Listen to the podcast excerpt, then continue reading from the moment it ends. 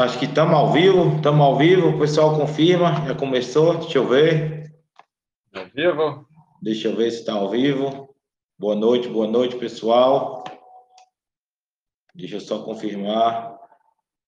Opa, graças a Deus, Deus é bom. Então, boa noite, turma, boa noite. Certo. Agora vamos, então, pessoal, vamos começar aqui mais uma live depois de muita luta. É, aqui nós tivemos um probleminha técnico, eu não não estou acostumado ainda com essa tecnologia de mediador, e aí já sabe como é que as coisas, a gente roda no trecho, graças a Deus aqui deu certo. Não tem os olhos azuis do David Bueno, que está de férias, nosso mediador aqui, nosso host oficial do canal da Fertilacqua, mas graças a Deus deu certo. Então vamos começar com a uma moda boa aqui. Então, queria que vocês, todos que esperaram aí, é, hoje é um dia de um dia de assim, uma enorme honra receber o professor Elmar Floss aqui conosco. O colega Elton está aqui também. E assim, agradecer a oportunidade, a Fertilacqua que vem que vem que assim acompanhando nós nessas lives durante aí já esses 40 dias, 45 dias que estamos aí nessa transmissão. Então, gostaria de convidar agora nesse momento aqui o professor Floyd, o Elton, para iniciar esse bate-papo aqui e assim mandar um abraço para todos que estão aí acompanhando. Então, seja bem-vindo, Elton. Seja bem-vindo, professor Floyd. É uma honra como já falamos hoje à tarde, parar para ouvir esses 40, 45 anos de história, fisiologia de plantas. Obrigado, Josué. Boa noite a ti, boa noite ao Elton, boa noite a todos que nos estão nos acompanhando por esse Brasil lá fora. E é um, agradeço pelo convite e certamente vamos fazer aí um, um, uma boa conversa, um bom bate-papo aí, é, inclusive respondendo perguntas aí sobre o manejo fisiológico das culturas. Certo. Então, para começar, vamos, eu vou me apresentar, né? É, meu nome é Elton, eu faço parte aí do corpo técnico aí do Grupo Fertilaco, fico sediado em Uberlândia, porém hoje eu estou em Passos, né? E a gente atua aí dando suporte técnico aí para toda a equipe comercial aí da nossa regional. Mandar um alô pro pessoal da Regional Minas, tá? E eu sou engenheiro agrônomo, estou no mercado aí trabalhando nesse nesse, nesse segmento aí há oito anos, né? E estamos aí, né, cada ano que passa aí a gente está tendo no, grandes novidades, aprendendo mais aí com, no, no decorrer de todas as safras aí, né? E a gente atua em grande parte das culturas, né? Tanto a parte de cereais, a parte de café, HF, a gente tem uma, uma diversidade muito grande aqui na nossa região. Beleza?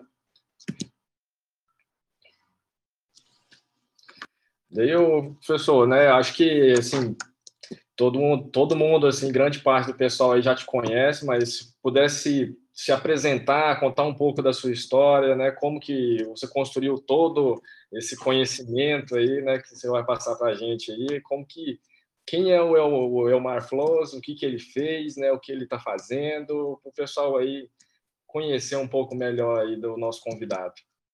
Ah, pois não.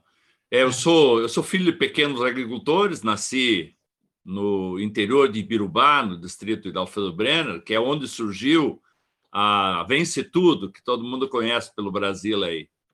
E, e sou, sou o filho mais velho de 11 irmãos, aí nós somos nove irmãos vivos, alguns estão acompanhando essa live, inclusive minha irmã Sônia já mandou uma mensagem aí lá da Bahia, de Luiz Eduardo. É, depois eu, eu fui estudar, fiz o segundo grau em, em Cruz Alta, é, vim para Passo Fundo, fiz o curso de agronomia aqui, quando eu estava já no segundo ano de agronomia, também entrei no curso de licenciatura de ciências. Então, fazia agronomia de dia, fazia ciências à noite. Fui monitor de bioquímica vegetal, também fui monitor de fisiologia vegetal. Me formei em agronomia em 76, portanto, vou fazer agora 45 anos de formado, em dezembro. e já é, em seguida fiquei como professor na Faculdade de Agronomia da Universidade de Passo Fundo, professor de bioquímica vegetal e fisiologia, de, a partir de 1976. Depois, em 77, assumi também a disciplina de, é, na época chamava agricultura, que hoje chama culturas de lavoura, tanto inverno como verão. E essa experiência é, é, de olhar a planta por dentro, de fisiologia, mas ao mesmo tempo sempre estudando o manejo, ou seja, olhando as culturas por fora, é que caracterizou minha vida profissional toda. E depois de 33 anos de UPF, em 2009, eu me aposentei na universidade, e aí é, adquirimos o, o, o, uma estação de pesquisa, que o meu filho Luiz Gustavo Flos, que tem, fez agronomia, fez mestrado, é, é, tem essa empresa hoje, faz todo o programa de pesquisa do campo experimental, e eu criei um instituto em CIA, é, que nesse instituto eu faço minhas palestras, consultorias, treinamentos, cursos de pós-graduação, turmas em Passo Fundo, Santa Maria, Foz do Iguaçu, fizemos duas turmas em Ponta Grossa, e andando por esse Brasil, principalmente depois que me aposentei, aprendendo muito, andando por essa região, você está em Passos, aí eu já passei, né? um abraço a todos os mineiros que nos acompanham, então, é um aprendizado permanente e continuamos aqui trabalhando, agora nessa quarentena aqui, inesperada, inesperada, mas está rendendo, inclusive, essa oportunidade de, de fazer live. E dessa quarentena estão saindo dois livros. Um livro, Ecofisiologia e Manejo de Soja para Alto Rendimento, que estou concluindo. Estava meio empacado, né, porque a gente não tinha tempo, agora pude me concentrar. E um outro livro aí, um pouco aí da, do papel do Brasil aí como celeiro no mundo, produção de alimentos, a missão mais nobre da agricultura. Maravilha, maravilha, professor. E assim, falando desse aprendizado, dessa, dessa história, como é que você assim observa é, nessa sua longa trajetória, como que era pensando em, em observação, como você falou, da planta por dentro? O que é que se entendia das plantas? lá no, no início, quando você começou a trabalhar no, no Rio Grande do Sul, pós-formado, e como é que hoje a pesquisa, as observações é, do grupo Flois, que, que tem nessas novas é, visões da planta, na, na fisiologia moderna, que esse livro novo que você deve estar lançando já deve ter conceitos mais atuais, quando a gente lembra do, manual de fisiologia de plantas do professor Flores lá de trás, que muitos aqui eu acho que utilizaram na faculdade de agronomia. Qual é a visão da fisiologia de plantas lá atrás e hoje o que, é que você tem visto de mais novo? Olha, a, a fisiologia vegetal assumiu um papel importantíssimo hoje. Quando eu comecei como professor, e a disciplina era no quarto semestre, os jovens entrando, é, eles tinham dificuldade de encher, de ver alguma utilidade daquilo, né? E, e de repente, olha, nós é, caminhamos aí. É, um dos capítulos desse meu livro é exatamente falando um pouco dessas revoluções tecnológicas que eu tive a oportunidade de, de, de viver, toda a minha geração teve a felicidade de ver. Ou seja, a transformação é, dos, dos solos ácidos, pobres em nutrientes, através da calagem, solos é, é, férteis, que foi a primeira grande revolução aqui no Rio Grande do Sul, chamada Operação Tatu, que começou em meados de 60, mas ela só deslanchou no final de 70. Depois veio a revolução da semeadura direta, quer dizer, o controle da erosão, que era o principal problema. Depois veio a, a, o melhoramento genético, modificando os cultivares não apenas o potencial de rendimento, vamos pegar a cultura principal, a soja, saindo lá de um ciclo de 160, 180 dias até que nós tínhamos é, aqui, é, hoje, para uma soja que no Rio Grande do Sul tem um ciclo 120, 125, aí algumas regiões aí do Pará, Maranhão, Mato Grosso, com 95 dias, 96 dias, e produzindo bem, plantas de estatura é, mais baixa, se aprendeu ao longo do tempo da importância da, da nutrição adequada da soja. Eu me lembro bem, quando ainda estava lá no interior, é, é, se adubava o milho, se adubava o trigo, se dizia, não, a soja não precisa adubar.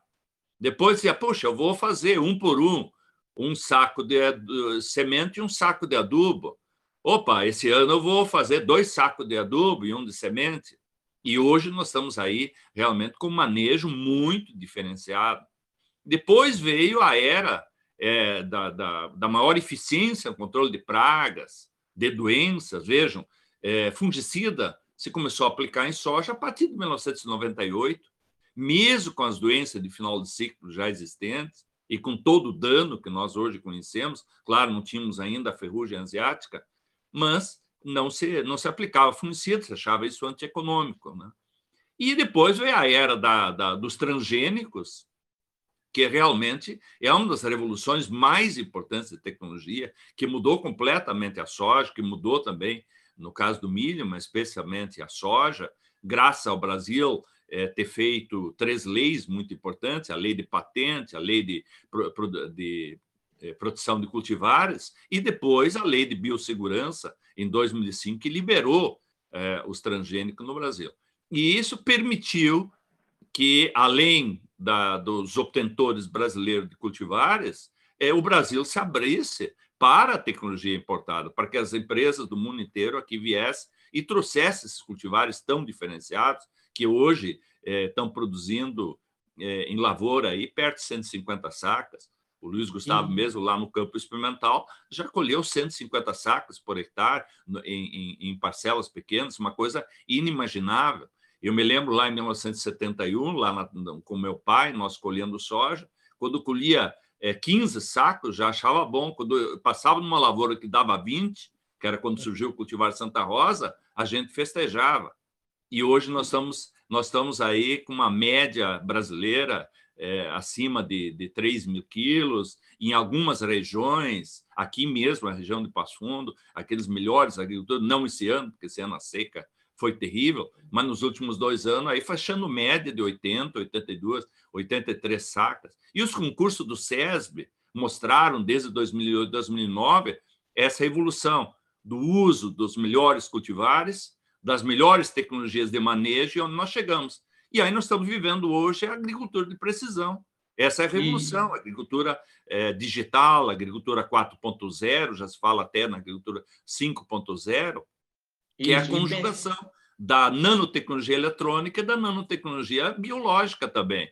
A Isso. biologia molecular, o uso de micronutrientes, o, o uso de bioreguladores, produtos hormonais e assim por diante. É, nesse ponto que eu queria assim, que você entrasse. Pensando na fisiologia lá, quando você comentou que era um bicho de sete cabeças, na época da universidade, que assim o povo achava que não servia para nada, e pensando hoje no manejo que de fato é um manejo refinado. Então a gente sabe do preparo do solo, das correções, calagem, gessagem, adubação, melhoramento genético da planta e pensando no manejo fisiológico para poder tentar extrair ao máximo o potencial da cultura, que eu acho que é onde o seu filho consegue as 150 sacas por hectare ou os produtores conseguem essas médias de 80, 90 com um manejo diferenciado, onde trabalha essa questão, eu acho, dos dos, das biotecnologias de é, bioestimulantes, aminoácidos, esses balanços hormonais, o balanço nutricional da planta. Pense, faça um, um, um, parágrafo lá de antes, como era o manejo, e hoje o que, é que você tem visto dessas novas biotecnologias? Bom, realmente as mudanças são muito grandes, né? Bom, começa até nos herbicidas hoje. Herbicida é classificado pela tabela periódica baseado na ação fisiológica, então a, a grande importância. O que, que se aprendeu, é, principalmente nesses últimos anos, para realmente vencermos esse desafio da alta produtividade. É, em primeiro lugar, a, a, utilizar uma semente de vigor, a qualidade fisiológica da semente, isso é fundamental. Uma boa lavoura começa com uma boa semente, uma semente bem, bem tratada, com um inseticida, fungicida adequado. Hoje ainda é, é, a semente tratada também com é, inoculante, com bioestimulantes, é, com cobalto e molibdênio, ou então já colocando parte disso no sulco de semeadura, para garantir duas coisas fundamentais no alto rendimento, que é ter uma população ideal de plantas produtivas e de aumentar a eficiência fisiológica é, das plantas. E aí começa agora do cuidado da planta. A gente fala hoje em manejo da soja, mas na verdade, quando a gente vai assim ao específico, nós temos que falar hoje ao manejo desse ou daquele cultivar. É um cultivar de ciclo mais curto, é um cultivar de ciclo mais longo, é um cultivar alto, é um cultivar baixo, é de hábito determinado, é de hábito indeterminado, ramifica, não ramifica. Uma, um, um, a questão do ambiente, da relação com o ambiente. Uma coisa é o manejo da soja aqui na região mais fria do sul, outra coisa no centro do Brasil, outra coisa é próximo ao Equador, onde a, a, a, soja está. E aí veio um desafio que nós não cuidamos, que era que nós temos que nos preocupar também de ajudar a planta a formar raiz. A gente só olhava a parte aérea. Era muito mais fácil. A pesquisa era assim também, porque a pesquisa de raiz ela é uma, ela é uma pesquisa destrutiva. Você arrancou a planta para ver como é que ela está, essa planta você não acompanha mais depois, a não ser em fitotrons muito específico. E hoje nós sabemos que tudo começa com uma boa semente eh, e depois ajudar no enraizamento. E aí, se você me permite, eu até vou mostrar um, um, um, um slide aí para tentar ver se conseguimos colocar aí. É... Um, um segundinho. A gente vai liberar aí. Liberar o.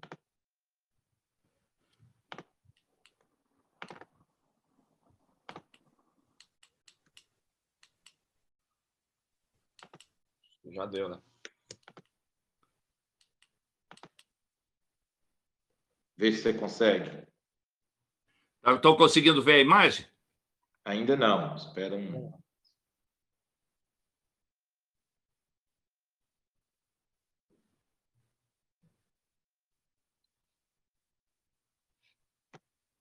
Tenta compartilhar a tela aí, professor. É, vai no, no share screen e tenta do mesmo jeito que eu fez. Só um pouquinho. Ok. Até no, durante você vai falando aí, professor, tem uma pergunta aqui do, do, do telespectador, o David Bueno, que é do nosso time também. Quando você comenta sobre hoje os agricultores que tinham uma média de 40, 50, 3 mil quilos, e hoje alguns colhendo aí médias de 80, 85 sacos. É, em relação a, a essa, essas 80 sacas, quanto que é atribuído, agora está indo, quanto que é atribuído em relação a esse manejo, pensando em ajuste fisiológico das plantas, desse crescimento de 50, 55 para 80, quanto que é em percentual atribuído a esse ajuste, num, pensando no manejo fisiológico? Olha, eu, eu acho que é difícil assim, saber exatamente que percentagem. Agora, a, a parte é muito importante. Se nós é, pensarmos assim, por exemplo, é, é, é, o manejo para melhorar o sistema radicular, para termos um volume de raiz maior em contato com o volume de solo e aumentar a eficiência da absorção de nutrientes, aumentar a eficiência da absorção de água, principalmente um sistema radicular mais profundo que busque água em profundidade, que esse ano os agricultores do Sul, é, por onde nós tivemos essa estiagem, viram claramente que onde, através de, uma, de, uma, de um manejo mais adequado do solo, um solo descompactado, um solo é, corrigido, é, alumínio corrigido, com altos teores de cálcio e outros nutrientes, a raiz se, a, se aprofundou.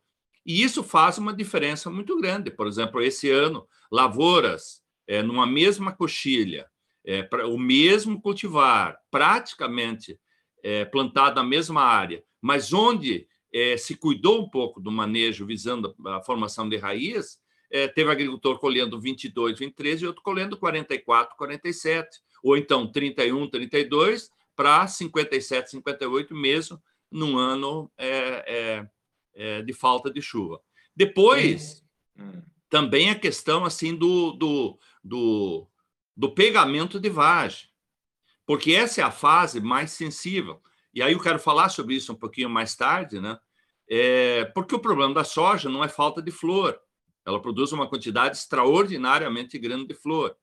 O problema da soja é que, em curto período ali, entre R3 início de formação de vagens ou legumes, e o R4, que são 15 a 20 dias nesses cultivares precoces hoje, ali é o período mais sensível da vida da soja. É como mais ou menos aqueles 15 dias antes, 15 dias depois do pendoamento no milho. E aí nós temos um grande abortamento. E o número de vagens é, sem dúvida alguma, o componente de rendimento mais importante é, da soja. Certo. Pode falar na sua, na sua, nesse slide que você abriu aí. É. Então, aí, aí está um pouco mostrando isso, né, da, da do, do, do maior volume de raiz que precisa para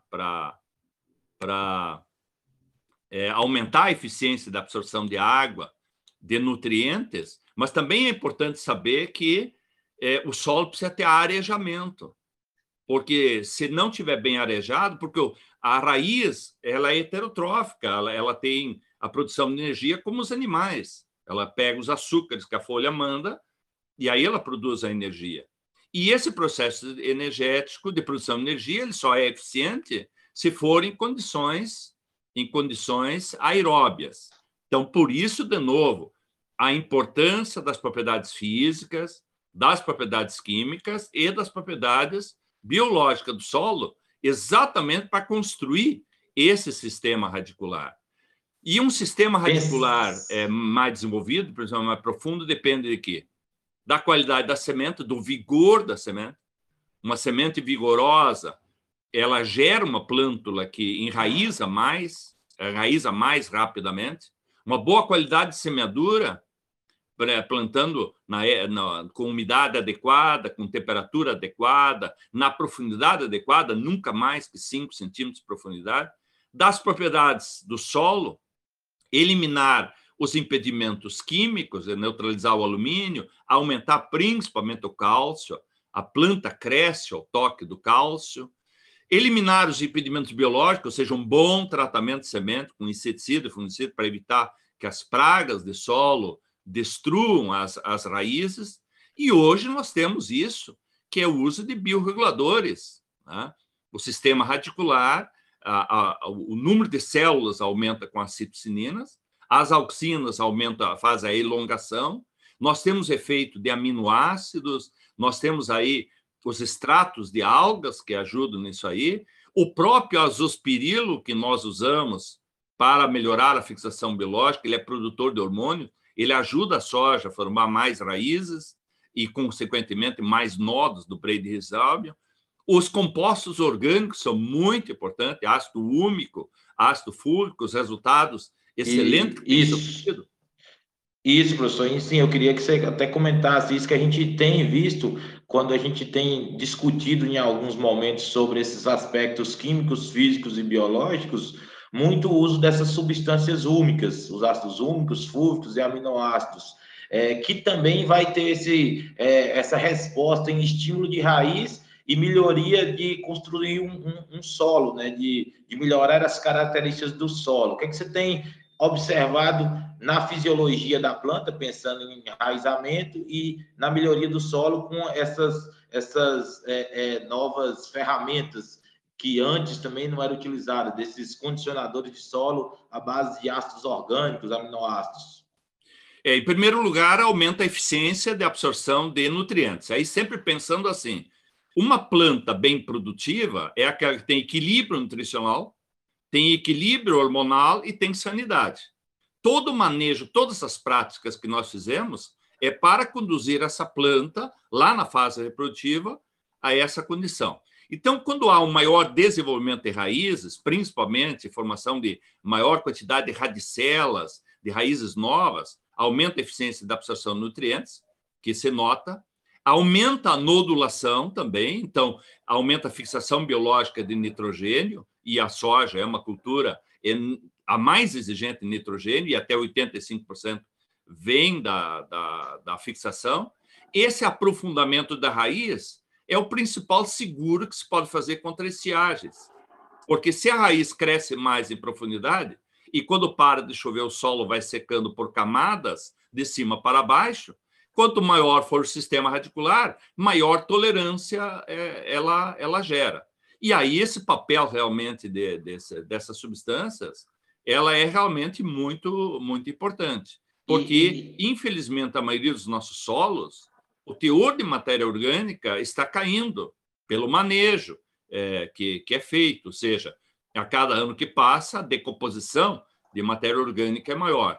Quando se faz uma boa cobertura, uma excelente cobertura antecessora, quando isso é possível, isso já beneficia enormemente essas três é, propriedades do solo. Melhora a física, melhora a química e melhora a biologia, porque um solo fértil é um solo vivo.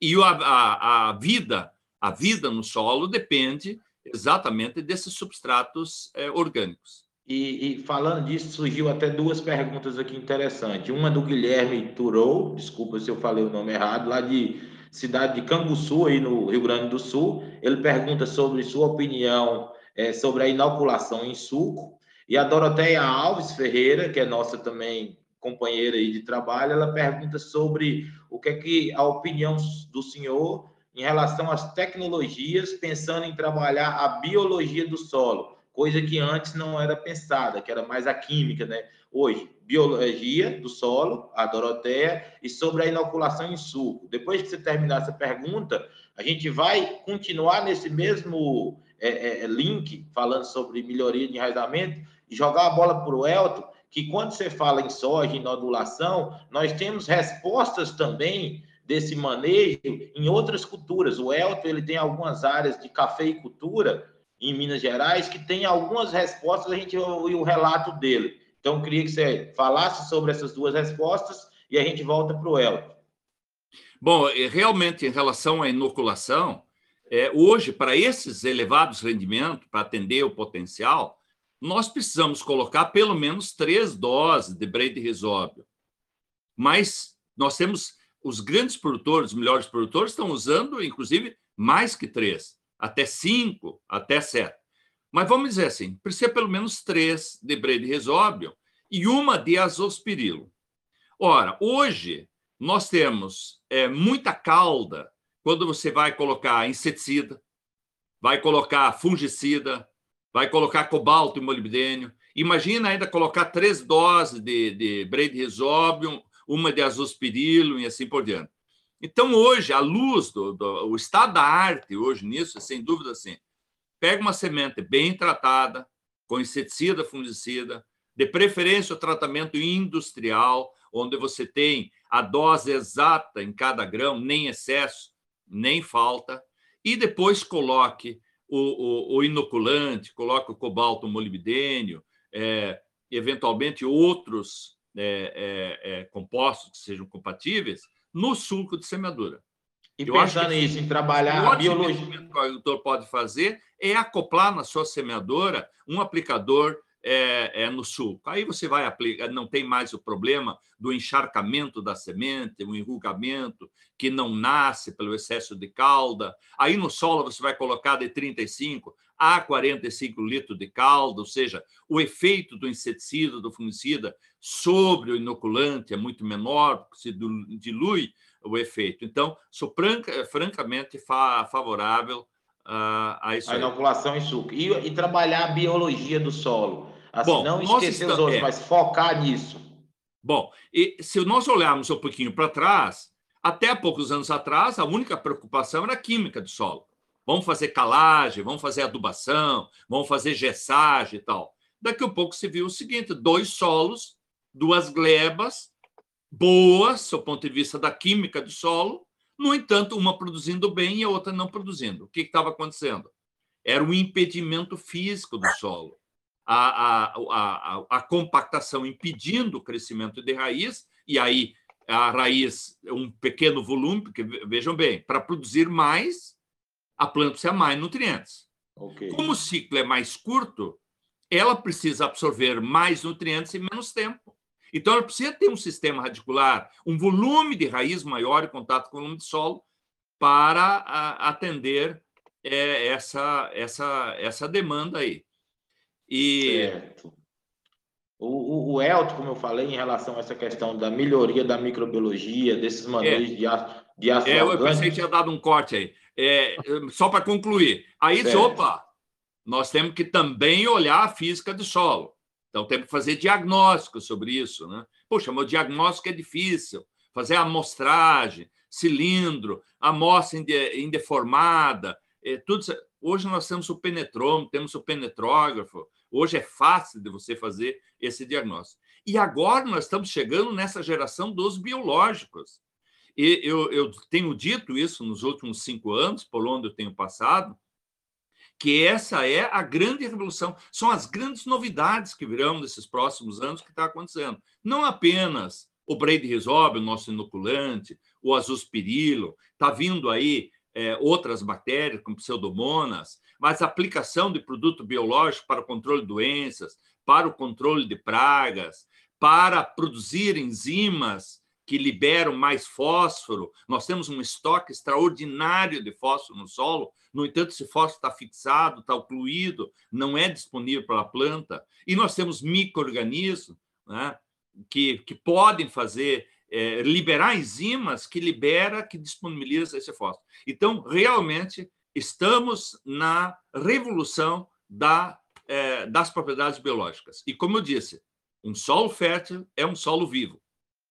Perfeito, perfeito. Em relação a essa, essa, essa melhoria com essas ferramentas, Elton, que o, o professor comentou, é, quais, assim, a, a, a, o seu relato em relação quando a gente pensa em, em, não só em soja, em outras culturas que você tem acompanhado aí em Minas, como o café, que a gente tem observado excelentes resultados com esse mesmo manejo.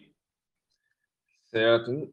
É, na, na verdade, né, se a gente for parar para pensar né, nesse, no sistema produtivo, né, ele a gente não consegue isolar né, os, todos os fatores, né, igual falar de solo isoladamente, da raiz isoladamente, da, do sistema da parte aérea isoladamente. Né. Hoje a gente trabalha muito em questão envolvendo todo um sistema de produção, né, que envolve toda essa conexão planta e solo principalmente aí, né. Então, é, se a gente falar um pouco dessa conexão em relação ao ca o café, que é uma cultura perene, é, a gente tem, vamos dizer assim, entre aspas, um, fazer com que essa planta ela tenha mais raízes, né? Como o professor falou que hoje o, a, o sistema radicular é de extrema importância, no tipo nas culturas perenes também essa importância é muito grande, né? Visto que se a gente pegar uma lavoura de sequeiro, né, ele vai ficar lá cinco meses sem, sem chuva. Então, se não tiver um sistema radicular bem formado, um solo, né, que foi falado aí, que te suporte também com é, para te fornecer tudo que a planta precisa naquele, naquele determinado tempo, que tenha umidade para a planta absorver, e a partir daí né, a gente sabe que as raízes também são órgãos né, de reserva, né, principalmente nessas culturas perenes, o sistema radicular ele acumula bastante carboidrato para isso.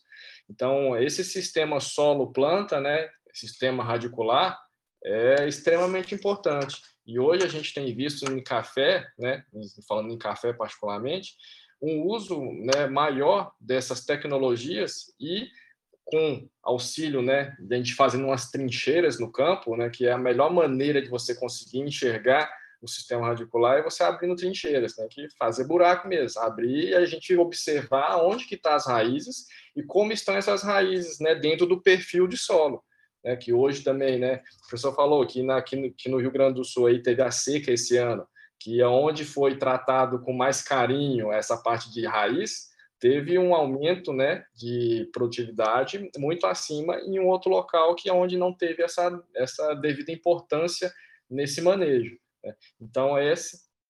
É... Além, da, além da produtividade, que lógico que é o objetivo final, que outras respostas é, já teve observação no café em relação à sanidade, enfolhamento, é, é, alguma coisa mais fora isso, fora produzir mais a própria estrutura da planta, a arquitetura? Sim, com certeza. Nessa parte aí a gente observa muito, né? Depois, assim, né? Grande parte do, dos, da, dos, dos cafezais eles são, na, são, são, são no sequeiro e eles depois da chuva que ele, ele vem mais forte, né? Então, aonde a gente consegue ter um manejo, consegue ter esse maior enraizamento, a gente re, é, te repara, né, observa que quando vem a chuva novamente, o start da planta, né, ela vem muito mais forte, vamos dizer assim, muito mais agressiva que uma área onde não foi feito aquele manejo visando o sistema ali solo, planta, raiz ali. Ok. Josué, Oi. É, é, é, Surgiu uma pergunta. Muita ênfase da importância Sim. da raiz aí para aumentar a eficiência da absorção de água, da eficiência da absorção de nutrientes, é, para fixação, veja, no caso do milho, isso é de fundamental importância, né? um sistema radicular bem formado, mas tem um outro aspecto fisiológico. Um dos hormônios mais importantes, e hoje alguns, os principais fisiologistas do mundo dizem que esse é o, o hormônio mais importante, porque é o que participa do maior número de processos fisiológicos, é a citocinina. E a citocinina é produzida em ponta de raiz. Então, quando nós ajudamos com práticas para aumentar o número de raízes, aumentar uma enorme quantidade de radicelas, nós estamos aumentando a fábrica de citocinina, que vai ajudar, é um processo sinérgico, a citocinina vai aumentando a divisão celular e a euxina faz a elongação para melhorar o sistema radicular, porque ele precisa estar ativo até R5 lá, ele tem que estar ativo. E de outro lado, a água transporta essa citocinina para a parte aérea. Quanto mais raiz, maior produção de citocinina. O que, que nós observamos na soja? Uma ramificação mais cedo. Às vezes até, e se viu isso aí no Mato Grosso do Sul, é, com alguns cultivares, é, é, de que, inclusive, aparecer ramificação no nó cotiledonar, isso. algo que não era descrito pela literatura, pelos maiores especialistas. Uma ação Mas, hormonal mais... favorecendo a outra. Hein? Uma ação hormonal favorecendo outros hormônios. Exatamente, porque a ramificação, a ramificação, ela, deixa eu passar e, e, uhum. e falar especificamente sobre isso. A ramificação, ela, ela é fundamental porque ela vai aumentar o número de axilas, o número de nós, e cada axila vai ter flor. Então, quanto mais cedo ela emitir ramificação, é, nós criamos uma planta de soja mais arbustiva, e isso já aumenta a eficiência do aproveitamento da luz, isso facilita também a tecnologia de aplicação de inseticida e de fungicida, e além de contribuir eficientemente para aumentar o principal componente de rendimento da soja, que é o número de vagens. Como é que nós vamos continuar aumentando o rendimento da soja? Nós temos que aumentar o número de vagem no terço inferior. E para ter vagem no terço inferior, eu preciso ter folha verde e folha sadia. Esse é o segredo. Se eu perder essa folha muito cedo, por causa do alto sombreamento, ou por desequilíbrio nutricional, ou por desequilíbrio é, hormonal, ou por problema de, de, doenças, eu não vou ter vagem embaixo. Então, isso é hoje um grande desafio. E essa ramificação precoce, ela é exatamente um balanço citocinina-auxina. Perfeito. Citocinina produzida pela raiz e auxina produzida pela folha. Então, quando a raiz produz mais citocinina do que a folha produz de auxina, vai haver, então, a emissão do ramo. Se, ao contrário, a produção de citocinina para a raiz for pequena, a concentração de auxina maior cria a chamada dominância apical. E aí, às vezes, a ramificação só aparece depois do V6. E quando essa ramificação é tardia, na verdade, a planta está jogando energia fora. Porque normalmente esse ramo tardio ele é vertical, ele já fica na sombra da, da do, do, do, caule principal, e às vezes, quando a soja entra em R7 e começa a amadurecer, você entra no campo, você olha aquele ramo, inclusive está seco e não tem vagem.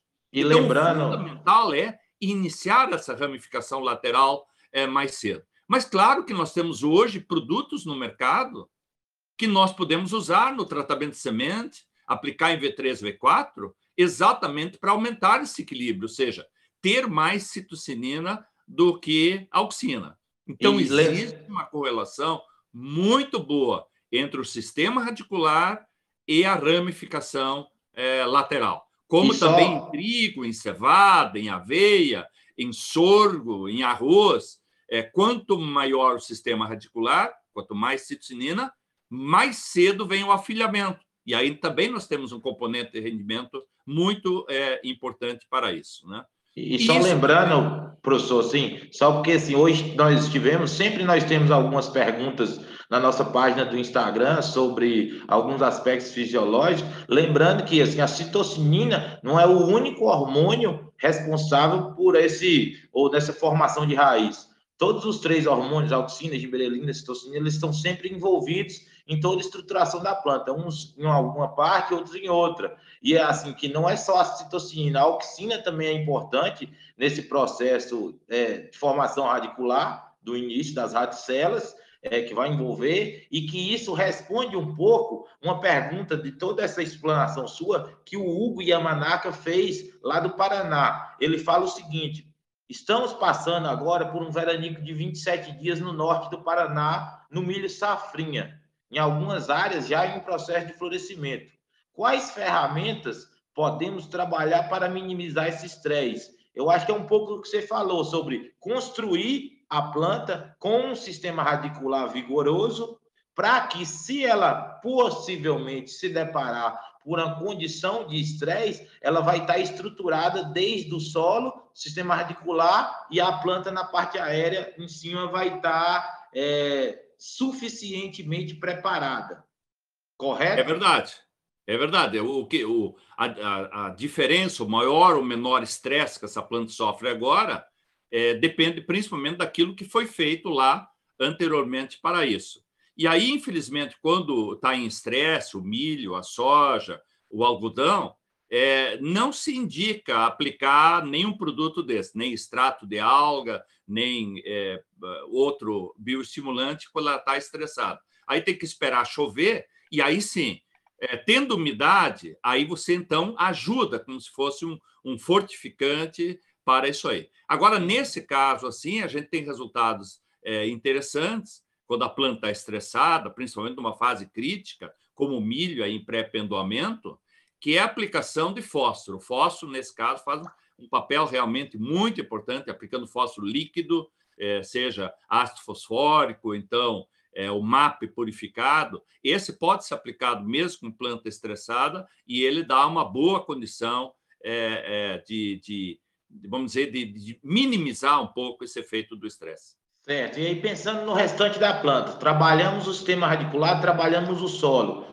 Na arquitetura dela, é, em relação a engalhamento, encurtamento de entrenó, ramificação, o que é que hoje tem feito de manejo para me arquitetar essa planta, que é até um pouco do que o, Luiz Gustavo tem pregado, arquitetando plantas de alta produtividade em relação à parte superior. É verdade, é sempre o, o conjunto de práticas, não é apenas um, que desde aquela condição adequada do, do enraizamento, uma planta com equilíbrio é, nutricional. O que quer dizer isso? Não pode ter deficiência, não pode ter desequilíbrio. Grande parte da construção da planta depende principalmente do cálcio, depende do potássio, depende de alguns é, micronutrientes que dá essa, essa estrutura. E isso e o cálcio ele é também um mensageiro importante para a planta produzir a citocinina na auxila.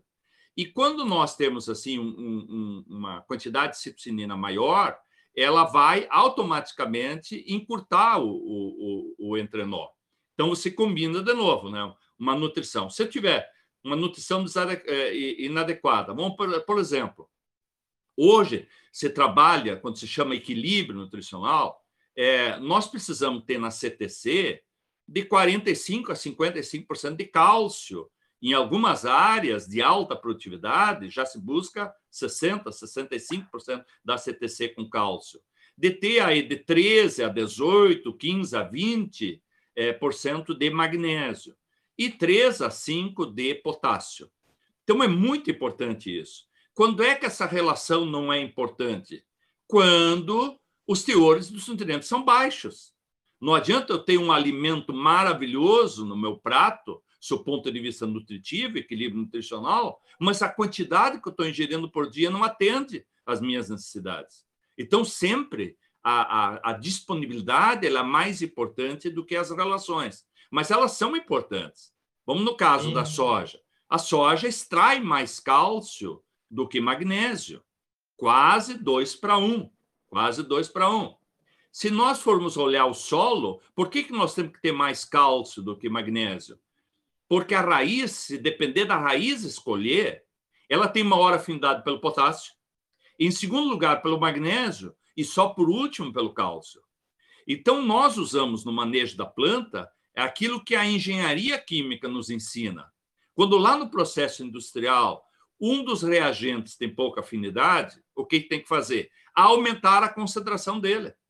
É por isso que nós temos que colocar aí pelo menos 3 para 1, 4 para 1 de cálcio em relação é, ao, ao magnésio, para que a planta absorva equilibradamente, porque se ela absorver magnésio demais ou potássio demais, o que acontece? Primeiro, a falta de cálcio não forma raiz. A raiz cresce ao toque de cálcio, me ensinou o grande Eurípides Malavolta quando fazia meu doutorado na Exalc em Piracicaba. Né? O cálcio é fundamental na nodulação. O cálcio é fundamental na estrutura da planta, para dar uma estrutura que acame menos. É, nós temos muito menos acamamento quando nós temos alta disponibilidade de cálcio e boa relação de cálcio. O cálcio é o nutriente mais importante para o pegamento de vagem. O cálcio, junto e... com o boro, é fundamental para aumentar o número de grãos. Então, ele tem um papel realmente muito importante, desde a da emergência e... até a formação final de grãos. E pensando o seguinte, aqui só da assim, então, hoje a, a, a, que acabei de receber aqui que a, a transmissão da live está sendo via Facebook também, e do Facebook veio uma pergunta em cima disso que a gente está comentando sobre o manejo da, das plantas, em relação à parte aérea, como eu tentei é, é, é, é que o senhor posicionasse. O Diego Carvalho, ele pergunta o seguinte: pensando em cultivares de ciclo precoce, como que, que é a aplicação e se é viável de fito-hormônios na fase de florescimento e após isso? Se a gente observa é, é, é um resultado positivo. Você falou do nutricional, vamos falar do balanço hormonal em relação pois à parte aérea e depois eu quero ouvir do Elton, que tem experiência recente também de alguns cases em relação à aplicação desses fito-hormônios em outras culturas? Bom, em primeiro lugar, é, é, é, importante no tratamento de semente. E aí, como você falou, aí são fundamentais os três hormônios. Não adianta pegar um produto tenha só um ou tenha outro. Por quê? Porque a germinação depende da hidratação, principalmente a soja, que precisa muita água para desencadear a germinação, precisa 50, 55% do seu peso. E aí a, a semente inchada, a semente embebida, Aí, então, o astapsísio, que é o inibidor da germinação, ele é solúvel, ele solubiliza para o solo e sobra a gibberelina. E essa gibberelina ativa o DNA, o DNA se duplica, se transcreve, sintetiza proteínas. Que proteínas? As enzimas. As, as enzimas que vão degradar as proteínas, que vão degradar o óleo, que vão degradar os glicídios. Aí nós temos a respiração, a produção de energia, e tendo energia, entra em ação a citocinina. O que, que faz a citocinina? Multiplica células. Multiplica células. No terceiro momento, entra em ação a auxina, que faz agora a elongação dessas células. E quando as células começam a elongar, então aí começa o processo de emergência. Primeiro a emissão da radícula, depois a emissão Professor, do, você pode, do caulículo. Você pode você pode tirar sua tela um pouco para a gente ficar focado no, no, momento em nós três? Posso. Que a gente já volta daqui a pouco para a explicação. É isso. Que o pessoal está pedindo para ver nós. Tá bom. Então, volta, então, voltando de novo. Voltando de novo. Então, isso é para arraizamento. Certo. Então, isso é particularmente isso. mais importante quando a minha semente não tem um vigor muito bom, que vai acontecer muito aqui no Rio Grande do Sul na próxima safra. E, infelizmente, tivemos problema de produção de semente de qualidade. Às vezes eu quero um cultivar e naquele cultivar eu não encontro mais semente, então é importante isso. Isso é importante quando eu tenho restrição ao crescimento de raiz, porque esses hormônios aí também já aumentam o enraizamento. Mas digamos assim, ó, eu tenho um solo muito bom, de boa estrutura, semente Uma semente alto... boa. Eu estou numa região que não tem déficit hídrico, eu faço irrigação. Bom, Aí, então, eu aplico os produtos hormonais, os extratos de alga, eu aplico ele junto com o herbicida em V3 ou V4. Qual é a função nessa fase? Sim. Ainda ajudar a formar raiz, ainda ajudar a formar raiz, mas principalmente é, ajudar aí no encurtamento do entrenó e na formação, estimular a planta a essa ramificação lateral. Então, essa aplicação não deve ser feita muito tarde. Se eu for fazer essa aplicação só em V6, V7 ou V8, bom, aí eu vou estimular uma ramificação tardia e vai acontecer o que eu falei antes. A planta emite o ramo e, às vezes, esse ramo não contribui mais com o rendimento, porque ele já vai estar alto sombreado. Agora, o momento, assim, a fase fenológica, onde eu tenho o melhor resultado, é ali na, fa... na final de floração, início da formação das primeiras vagens. Porque nos cultivares de hábito determinado, é muito fácil de ver isso, né? É, entrou em floração plena, não há mais crescimento. Como a maioria dos cultivares são de hábito indeterminado, ela começa a florescer, começa e continua crescendo, então às vezes é complicado. Então por isso que assim, na prática, é, quando começa a aparecer as primeiras vagens, aí você fizer uma aplicação, qual é a função que ela vai ter? É o pegamento de vagem. Isso é, é faz uma diferença realmente muito grande aí. Porque então, esse, esse balanço hormonal que a gente tenta modular ela, então são dois momentos, porque são dois fundamentos. Um é pensando em continuar estruturando o sistema radicular e estimular ela em crescer, ah. e no outro momento, no florescimento, pensando nessa questão do pegamento e, de divisão celular, todo, todo o aspecto do reprodutivo para frente. Exatamente, exatamente. E ainda, é, é, por exemplo, é, lavouras de alta tecnologia que buscam aí mais de 80 sacas por hectare, é, se pode fazer, inclusive, mais uma lá em R5, que é o quê? É ajudar no final do ciclo para manter uma área foliar maior, para manter uma duração de área foliar verde sadia por mais tempo, porque o peso de grão é, depende da taxa diária de produção então, da área foliar, do teor de clorofila, da sanidade da planta, mas também depende do, do período, de quantos dias vai esse enchimento de grão. E aí nós temos o segundo componente de rendimento mais importante, que é o peso individual de grão. Perfeito, perfeito. O Elton, quando a gente fala nessa questão dessa modulação hormonal ou dessa, desse balanço, a gente pensa na soja nisso. Estruturação de raiz, e pegamento de flor, de vaz, crescimento. É, pensando em outras culturas, Elton, como você teve aí questão do abacate, café ou milho, o que, é que você tem visto nessas áreas que você trabalha?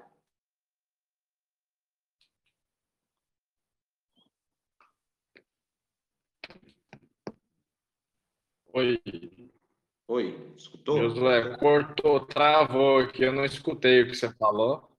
Beleza, então. Eu... Cortou. Eu não, eu não escutei o que você falou. Certo, internet de hotel é assim. É, eu falei assim, pensando nesse balanço hormonal, como a gente comentou, na soja, a gente viu questão de raiz e uhum. pegamento de flor e fruto. Cases que você tem aí, questão de café, milho, abacate, que em Minas Gerais a gente tem uma variação de culturas aí que você trabalha. O que, que você tem a comentar que você observou alguns cases?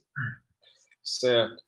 É, toda essa estruturação, né, a gente fala assim na parte fisiológica da planta, né, a gente sempre começa ali da base, né, como o professor é, enfatizou bem, a parte aí do a gente ter uma, um sistema radicular bem formado, volumoso aí para tanto a parte de sustentação, de, de absorção de água, nutrientes, no caso né, das culturas perenes, tem uma, a questão do acúmulo de carboidrato é extremamente importante também, e a produção de, de fitohormônios, né, professor, que tem aí também como função o sistema radicular.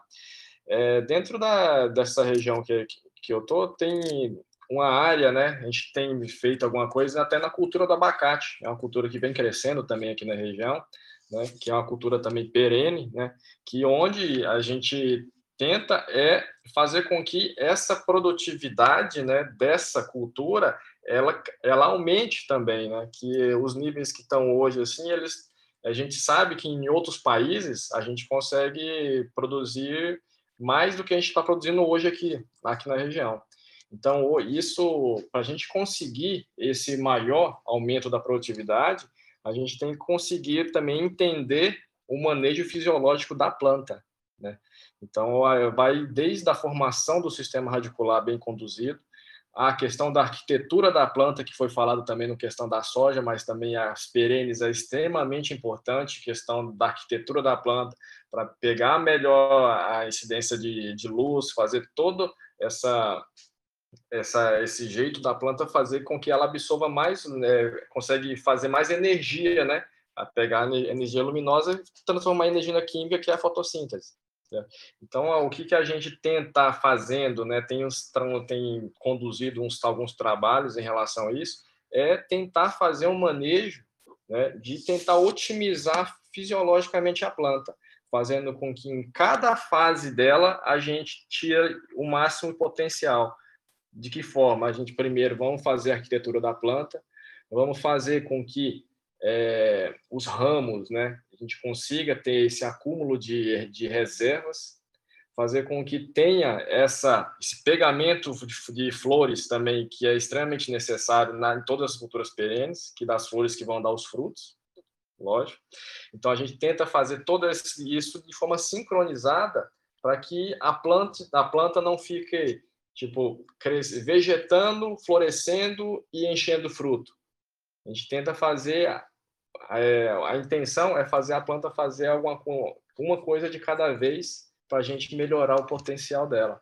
Então Perfeito. é isso que a gente tem pensado em relação ao manejo de perenes, né? Isso que já é feito em algumas outras né, outras plantas com muito sucesso, a gente está tentando implementar também nesse tipo de manejo, né?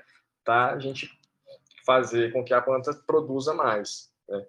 Então, assim, Perfeito. assim, essa questão aí, né, a fisiologia, né, é, né, é, um, é uma matéria só, é um conceito, né, uma disciplina só, só que ela pode ser aplicada, né, em todas as culturas de acordo com sua particularidade, tentando fazer com que o vegetal, né, de interesse tenha um potencial aí, né, e a gente dê condições para ela é, expressar esse potencial também, tá? Então, nas culturas perenes também é da mesma forma. Só que a gente tem algumas particularidades e a cultura fica o ano inteiro ali, né? Ele não é retirado como a soja, como o milho, né? Que depois de três, quatro meses tira e começa um novo ciclo. Na planta perena é, fica lá durante todo esse tempo e a gente tem que tratar ela, né? Desse, dessa maneira que ela está tá sempre ativa, mais ativa possível para a gente conseguir manejar ela dessa forma. Beleza. Pensando em maximizar a eficiência fotossintética dos cultivos, professor, e aí o Elton falou questão de aumentar a eficiência de luz, captação de luz.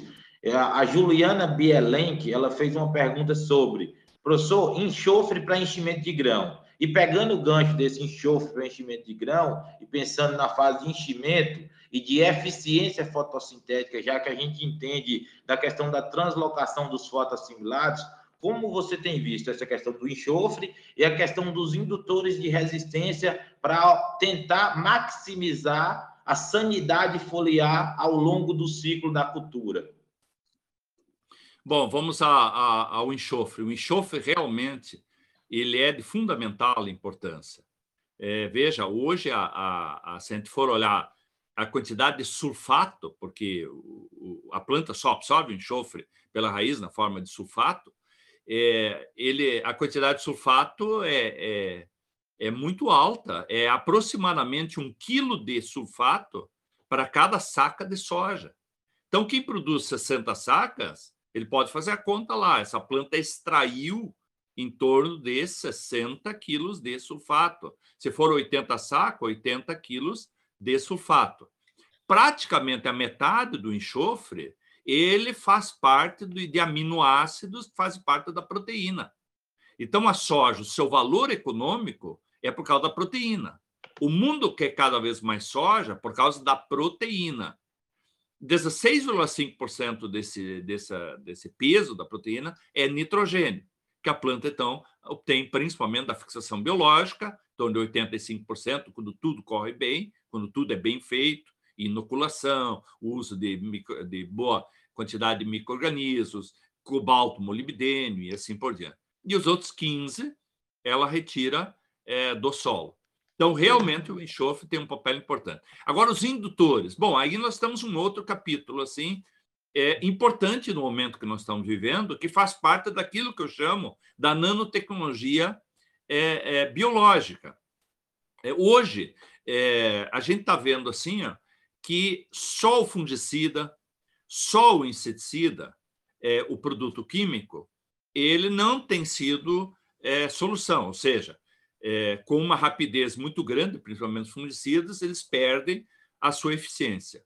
E hoje, sem dúvida alguma, para termos uma planta com maior sanidade, nós temos que combinar o melhor inseticida, o melhor fungicida, a melhor tecnologia de aplicação, o momento certo de aplicação, e o momento certo, quem diz, é o estádio fenológico, por isso que eu tenho que entender da fisiologia, e saber exatamente o que está acontecendo de importante em cada fase. Aí eu entendo por que, que naquele momento eu tenho um melhor resultado pelo controle da praga da doença.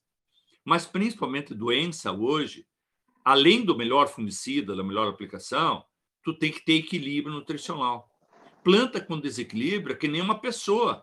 Uma pessoa que está mal nutrida, ela sofre muito mais com doença. Aqui, né, a pandemia do, do Covid-19, mas o que mais mata no Brasil ainda é a, a, a, gripe comum, HN1, com suas complicações e assim por diante. Agora, veja, por que, que num ambiente tem 20 pessoas e quando baixa a temperatura, como agora, só duas ou três ficam gripadas, outras não? O vírus está ali. É porque a pessoa com mais vitaminas, com, com, com maior resistência, principalmente vitamina D, por isso temos que tomar sol, mesmo da quarentena. Você faz. A planta é assim também. Então, tem que ter equilíbrio nutricional.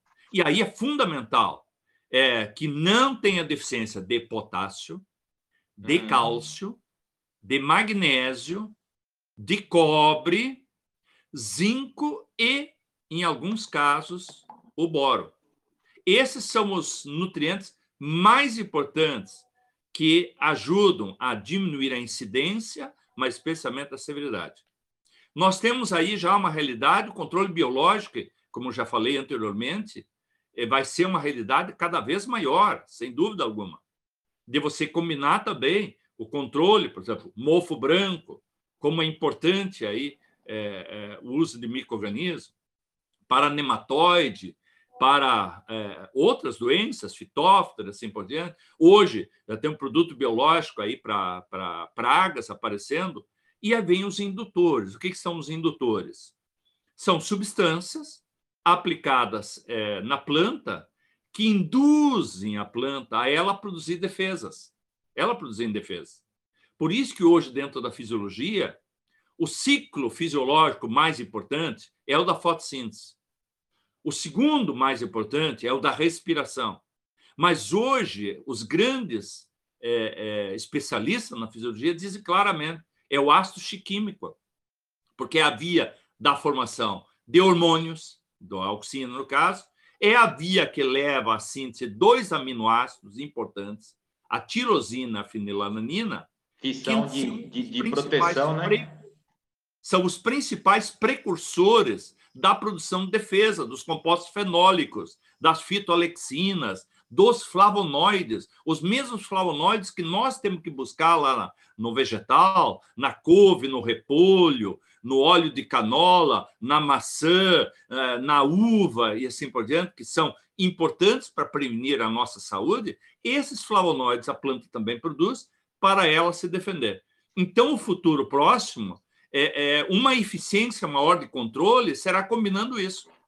O melhor fungicida com biológico para algumas, para algumas é, é, alguns patógenos, o equilíbrio nutricional, não pode ter assim, excesso de nitrogênio ah, e falta de cálcio, falta de potássio, induz a planta a vários patógenos, principalmente é, fungos. E hoje, essa ferramenta que se torna cada vez mais importante do uso dos indutores. Isso, e ainda tem aquela questão, como você comentou, é mais uma ferramenta de manejo, mas ainda assim a melhor, é, é, o melhor manejo é uma planta bem nutrida. E aqui o Ronaldo Carbonari ele pergunta como suprir esses nutrientes, somente via solo ou com aplicações foliares em estágios específicos? Bom, macronutrientes, nós temos que resolver isso no solo. No solo. Excepcionalmente, eu até posso fazer uma aplicação, digamos, de cálcio e boro na soja, ali no período de floração, quando você tem uma deficiência de boro, ou seja, o teor de boro está abaixo de 0,8 miligramas centímetro cúbico, ou a, a, a, disponibilidade de cálcio é baixa, ou a relação cálcio-magnésio é baixa e assim por diante. Eu posso, inclusive, na fase reprodutiva, ter um efeito de uma pequena aplicação de potássio, porque o potássio é o principal responsável pela síntese de proteína. Eu preciso de nitrogênio e enxofre para fazer aminoácido. Mas a transformação do aminoácido em proteína no grão, o cofator mais importante é o potássio. O potássio. Então, na medida que cresce o potencial de rendimento, que nós produzimos cada vez mais, você veja, num curto período de tempo ali, de 20 dias, 25, 30 dias ali de, de formação ali, ela tem que produzir uma grande quantidade de proteína. É uma e aí nós temos, inclusive, resultados da aplicação foliar de potássio, até da aplicação foliar, assim, pequena, um quilo de fósforo e tal. Agora, micronutrientes, a melhor maneira de aplicar micronutrientes é na parte aérea, com exceção do boro.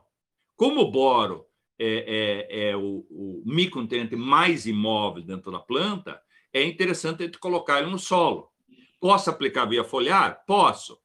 É, como disse, junto com cálcio, para aumentar pegamento e vagem, para aumentar o teor de boro na fase de enchimento de grão. Porque na fase de enchimento de grão, é, vamos lembrar, a fábrica é a, é a, folha. Ela fabrica os açúcares, fabrica os aminoácidos. Mas quem Mas dá esse... carona, né, é o boro.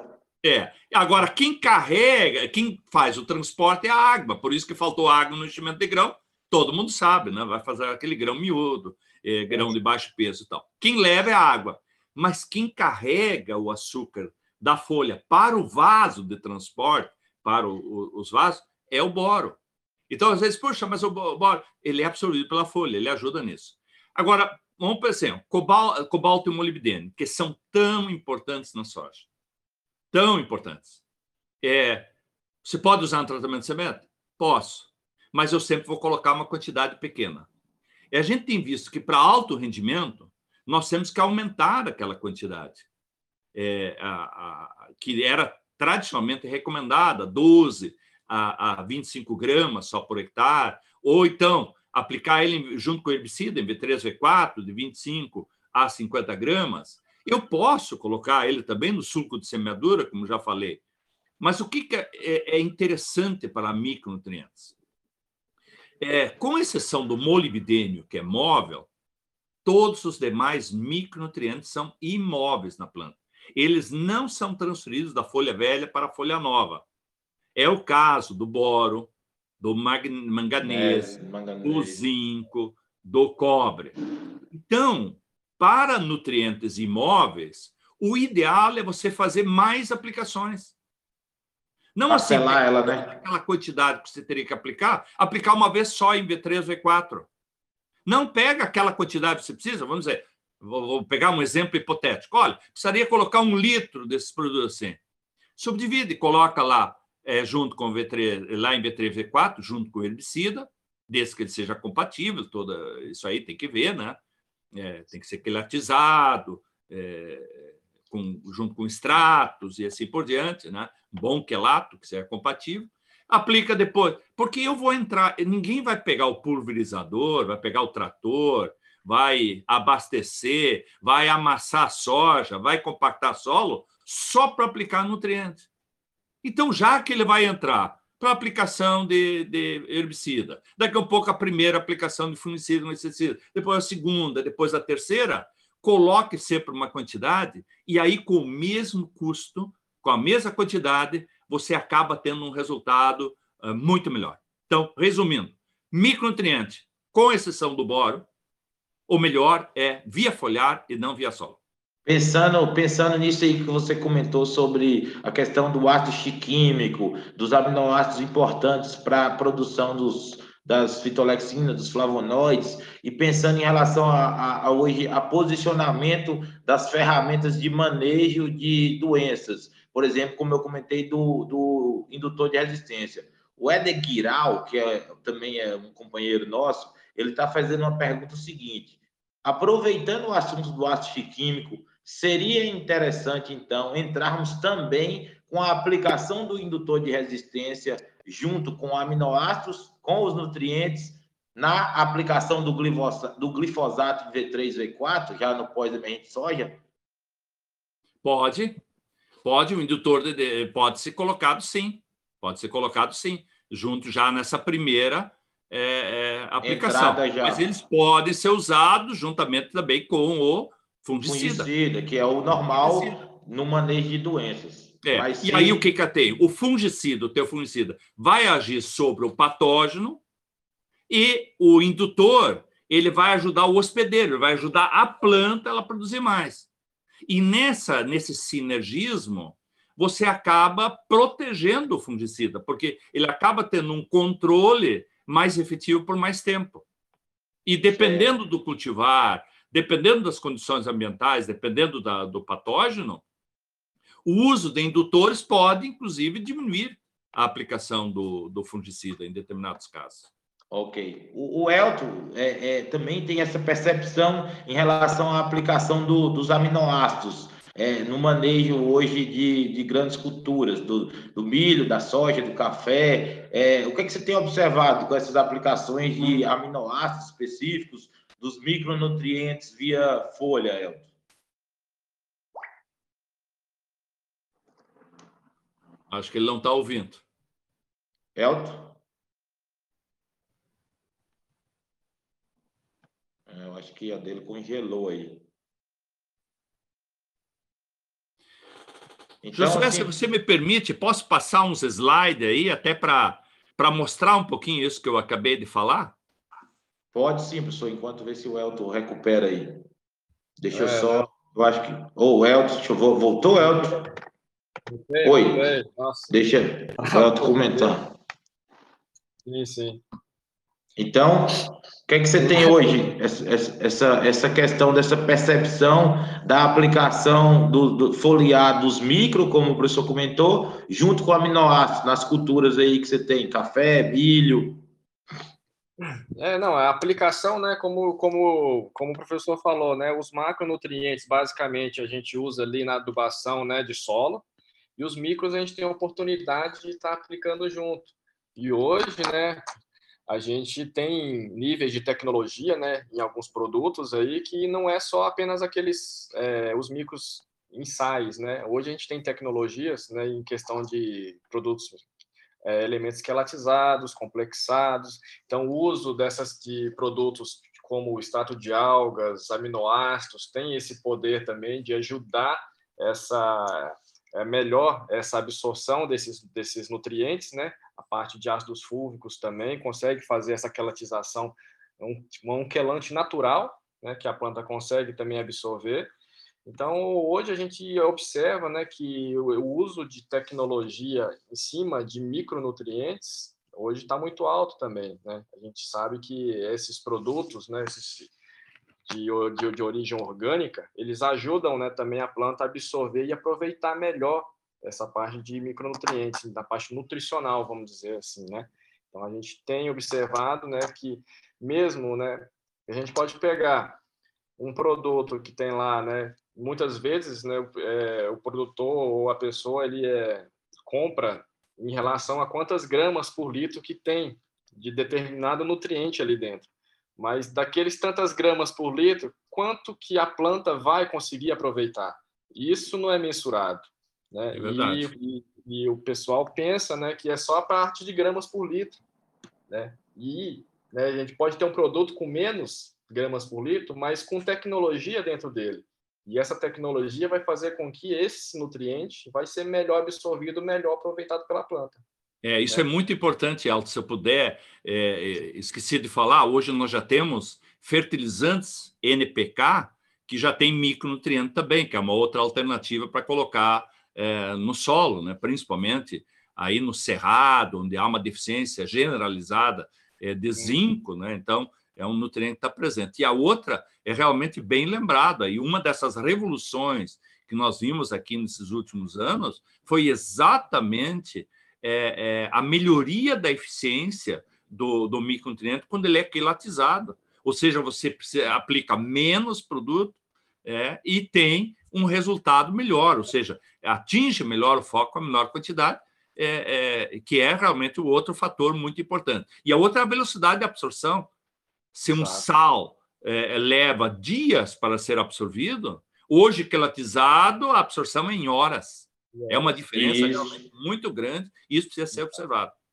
E aí é mais um, um, um gancho do ganho dessa aplicação dessas formulações com esses bioestimulantes, os aminoácidos, que ele tem a função quelatizante, complexante, dentro das formulações já vem um outro agente quelatizante junto, e aí aumenta a eficiência desse manejo nutricional foliar, né, que foi discutido na pergunta anterior lá sobre a adubação dos macro via solo e dos micro via, via folha. É, os aminoácidos, Josué, eles têm várias funções fisiológicas. Por exemplo, o aminoácido triptofânio é precursor de auxina. O aminoácido é, arginina, lisina, é precursor de citocinina. A fenilanina tirosina são precursores de substâncias fenólicas, portanto, indutor, é, que ajudam é, em, em defesas. A prolina aumenta a tolerância a estresse. Então, o ácido glutâmico é a porta de entrada do nitrogênio, a, o aminoácido cisteína é a porta de entrada do enxofre pra, no, no sistema biológico. Então, os aminoácidos, além de eles serem constituintes de proteína, eles também têm funções fisiológicas. Eles ajudam no funcionamento é, melhor da planta. E isso, de novo, só começou a ser estudado nos anos 2000 para cá. Até o ano 2003, 2004, se sabia muito pouco sobre isso. Né? Nos países, na Europa, se conhecia mais. Na, na Espanha, né? Na Espanha, na Espanha, na olericultura, em, em cultivo extensivo de tomate, berinjela, pimentão, mas o seu uso nas culturas nossas, produção de grãos, é realmente uma ferramenta muito recente. Ok. Professor, tem um pessoal mandando um abraço para você aqui, o Bife, lá de Ibirubá, que é seu conterrâneo. O pessoal do Paraguai Bom, também. O Bife não vale, né? O Bife não vale. Porque Mandou nós somos um abraço. de Ibirubá, né? Nós somos de Ibirubá, então isso aí nós combinamos. Não, ele mandou um abraço para o tio aqui. E Paraguai também, alguns aqui acompanhando a nossa live. Então, assim, pessoal, só para deixar quem está acompanhando, quem não chegou desde o começo, a live vai ficar disponível depois no Fertilaco Oficial. Nós temos o site Falando em Agro, que também é, é, a gente vai manter alguns materiais, a live, que vai ser essa discussão aqui, é, assim, que é uma aula aí do professor Flores para todos que perderam, que chegaram atrasado. E, assim, você tinha um material mais para passar aí, professor, que você comentou? Eu queria, eu queria, se eu pudesse passar um pouquinho, mostrar um. Pode sim. Ver se eu posso mostrar aqui, ó. Aí, é... enquanto aí o professor vai colocar na tela dele, lembrando, gente, que é, a gente, nós, nós da Fertilaco já fizemos bastantes lives aí também que estão disponíveis né, no YouTube e no Fertilaco Oficial. Né? Já falamos bastante sobre a parte de indução, a parte de estresse, a parte de enchimento de grãos. Então, você, é, pessoal que está assistindo aí, acesse aí que tem um conteúdo bem bacana aí, bastante informativo para a gente, aí, beleza? Posso mostrar aí, Josué? Pode sim, pode buscar aí, dividir a tela aí, professor. Vamos ver. Espera aí, deixa eu ver se está autorizado. Tá entrando. Não, pera aí que eu vou autorizar para você. Não, eu queria falar um pouquinho, Josué, da questão da importância da água, né? É, é uma coisa bem clara, né? Se eu quero produzir mais, a planta pode... de soja extrai mais e exporta mais nutrientes. Tenta aí, pode fazer Se agora. mais curto, ela tem que absorver mais nutrientes em menos tempo. Daí a grande importância, então, da, da, da, do sistema radicular melhor desenvolvido. Pronto, Mas a tá questão da água, a planta precisa muito mais água que nutrientes. Uhum. A gente sempre pensa que a água é fundamental para a planta para a fotossíntese, e é. Porque fotossíntese é CO2 mais água. Balan balanço hídrico, né? Balanço hídrico com balanço de, de, de carbono, oxigênio. Exatamente. Agora, veja o que, que a água faz. A água é, na verdade, o refrigerador da planta. Cada vez que uma grama de água líquida é absorvida pela raiz, é levada até a folha na forma líquida e é evaporada para ser transpirada e o vapor liberado pelos estômatos, são dissipadas 540 calorias de energia. Cada vez que uma planta é, transforma um quilo de água líquido em um quilo de água e vapor, ela dissipa 540 mil calorias, 540 quilocalorias. Então, agora, esse ano, principalmente aqui na região sul, por causa da seca, se falava muito nas redes sociais ah, eu estou achando que o maior problema da soja, da folha secando, das bordas queimando, é, são as altas temperaturas e não necessariamente a falta de água. Não, era a falta de água. É a falta de água. Aliás, se essas temperaturas, que realmente foram muito altas no Rio Grande do Sul, fossem inibidoras da soja, nós não podíamos plantar soja no Pará, nem no Mato Grosso, nem em Maranhão, nem no Piauí. Tocantins, Tocantins porque é normal essa temperatura. 40 na sombra. O problema é que faltou água e aí o radiador não funcionou. Bate o motor, o radiador né, não funcionou. Então, aí bate a, o motor da planta. Quando esse calor não é dissipado, a temperatura da folha ultrapassa 45 graus na folha, que já inibe as enzimas, e a partir de 50 desestrutura tudo, porque ele quebra a estrutura do DNA, do RNA, de enzimas, e aí leva realmente à morte. Então, eu queria fazer essa observação. A outra é, em relação a essa, essa pergunta, é, que, que, que foi feita em relação à, à fotossíntese, uhum. é, é, veja, o, o, o Elton falou pouco do sistema, né? realmente é isso, né? É, a planta funciona sistemicamente. E todo e qualquer sistema, seja na engenharia, seja na biologia, ele é composto de subsistemas. Então, é o subsistema de absorção, o subsistema de sustentação, que é a raiz, o subsistema de transporte, que é aquela rodovia de mão dupla que leva água e nutrientes da raiz para a parte aérea, mas traz açúcares, aminoácidos, hormônios da folha para a raiz. Aí o terceiro, o terceiro subsistema é o subsistema de produção, que é a folha. A folha é a verdadeira fábrica da planta porque essa folha, a partir da energia solar, a partir do CO2 do ar, a partir da água que veio do solo, ela produz toda a, a, a biomassa seca. Tudo aquilo que constitui a planta, que vai dar a estrutura para de raiz, de caule, de ramificações, de folha, de flor, de vagem e de fruto, né? mas também ela é produtora do oxigênio, do oxigênio que é tão é, importante. E, e, essa, e essa, essa, essa fábrica aí, como o senhor comentou, tem que ter uma alta eficiência, porque, como você falou, dessa biomassa seca, eu tinha um professor que falava assim, ó, a conversão que eu tenho de matéria seca numa planta com esse porte de tirar 4 toneladas de grãos, fora a quantidade de matéria seca da planta, tem que ser uma conversão energética muito grande muito eficiente para poder adquirir isso. É, e o, com raras exceções, né, nós temos regiões do Brasil onde tem muitos dias nublados, né, e agora, recentemente, ainda tive mais uma vez no Paraná, um abra... ao Pará, um abraço ao pessoal aí de Paragominas, é, que está nos assistindo, é, e lá há um problema desse. Em algumas regiões, dependendo do ano, no Mato Grosso, Mato Grosso do Sul, Goiás, muitos dias nublados. Mas, de maneira geral, o Brasil é rico em sol. Então, o que, que nós precisamos, o que, que nós podemos fazer? É tentar aumentar a eficiência de aproveitamento dessa luz. E aí vejam que coisa interessante. Nós estamos caminhando para diminuirmos esses cultivares de folha planófila, como estão aí na tela, na, na foto de cima, na, na, do lado esquerdo, para irmos para esse tipo de folha mais lanceolada. Qual é a vantagem que isso tem?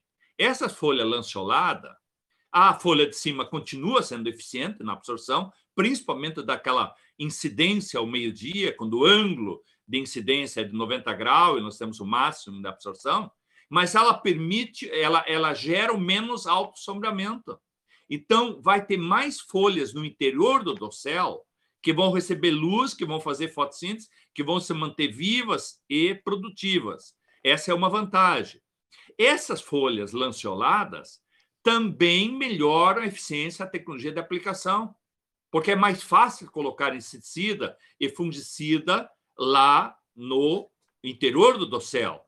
E aí, como já falamos antes, nós, onde é que está o nosso espaço? Onde nós vamos aumentar o número de vagem da planta de soja na, no, no, futuro? Que nós temos que aumentar, é, o grande desafio é aumentar a produtividade, é aumentar o número de vagem no terço inferior. Então, por isso, já, como nós já falamos, uma ramificação cedo, criar uma planta arbustiva, ela cresce para o lado, então já aumenta o número de axilas, facilita o recebimento de luz e assim por diante. E, além de dar mais vagem no terço inferior, é muito interessante. Esses cultivares de folha lanceolada, eles têm uma probabilidade maior de ter quatro, cinco e pela primeira vez vi esse ano é, cultivares com, é, é, cultivar com seis grãos, uma coisa que eu não tinha visto pela Também primeira vez vi. esse ano. Nunca vi.